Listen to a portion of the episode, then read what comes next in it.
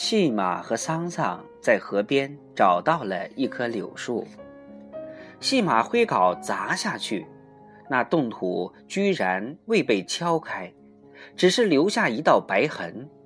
细马往手上啐了一口唾沫，咬着牙，用了更大的劲儿，又将镐砸了下去。这一回，镐尖被卡在冻土里。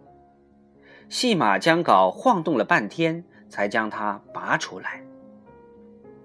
不一会儿，桑桑就看到，细马本来就有裂口的手，因连续受到剧烈震动，流出血来。血将镐把染红了，桑桑就把竹篮扔在地上，从细马手中夺过镐来替换下细马。但桑桑没有细马力气大，进展很慢。细马说：“还是我来吧。”就又抢过了镐。这柳树的根仿佛就没有须子，刨了那么大一个坑。树根都露出来一大截了，还未见到须子。桑桑很疑惑：能弄到柳树须子吗？但细马不疑惑，只管一个劲儿的去刨。头上出了汗，他把帽子扔在地上，头在冷空气里飘散着雾状的热气。他又把棉袄也脱下了。总算见到了柳树须子，一撮一撮的，像老头的胡子。桑桑说：“这一棵柳树的须子就够了。”西马说：“不够，因为细马在挑这些柳树须子时很苛刻，它只要白嫩白嫩的，像一条条细白的虫子一样的须子，黑的或红的。”一概不要，一棵柳树，他也就选一二十根。细马穿好棉袄，戴上帽子，扛了镐，又去找第二棵柳树。桑桑几次说够了，够了，但细马总是说不够，不够。桑桑很无奈，只好在寒风里陪伴着细马。到了中午，竹篮子里已有大半筐柳树须子。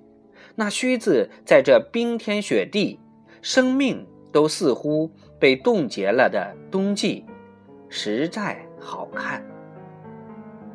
那么白，那么嫩，一根一根，仿佛都是活的，仿佛你一不留神，它就会从篮子里爬出去。太阳一照。就仿佛成了半竹篮细细的银丝。邱二妈看见这大半竹篮柳树须子时，眼睛红了。可是，邱二爷未能等到春季来临，就去世了。临去时，他望着细马，眼睛里只有歉疚与深深的遗憾。因为他终于没有能够给细马留下一幢好房子。送走邱二爷以后，邱二妈倒也不哭，仿佛悲伤已尽，已没有什么了。他只是一天到晚的沉默着，做他该做的事情：给细马烧饭，给细马洗衣服，夜里起来给细马。盖被，晚上端一盆木盆热水，让细马将脚放进去，然后他蹲下去，给他好好搓洗。邱二妈在神情恍惚了十几天之后，这天一早就来到桑桑家，站在门口问桑桑的母亲：“师娘，你看见二爷了吗？”桑桑的母亲赶紧拉住二妈的手，说：“二妈，你先进来坐一会儿。”“不了，我要找二爷呢，这个人不知道哪儿去了。”邱二妈又见到了桑桑。桑桑，你看见你二爷了吗？桑桑有点害怕了，瞪着眼睛，摇着头。我要去找他，我要去找他。邱二妈说着，就走了。桑桑的母亲就一直看着邱二妈的背影，直到他消失在一幢草房子的拐角处。他进屋来对桑乔说：“这可怎么办？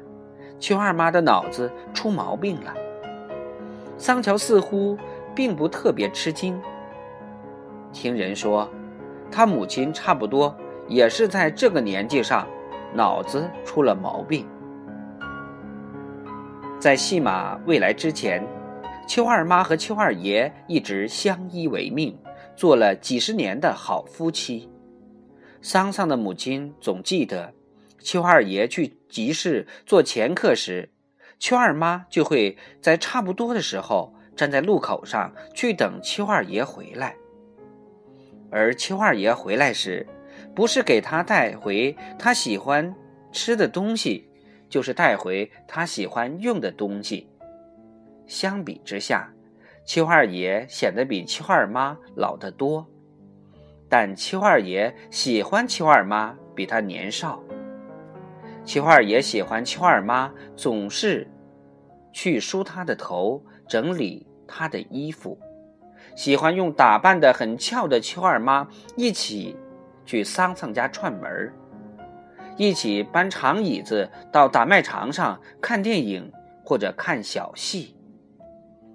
邱二爷离不开邱二妈，而邱二妈。可能更离不开邱二爷，现在邱二爷居然撇下他走了。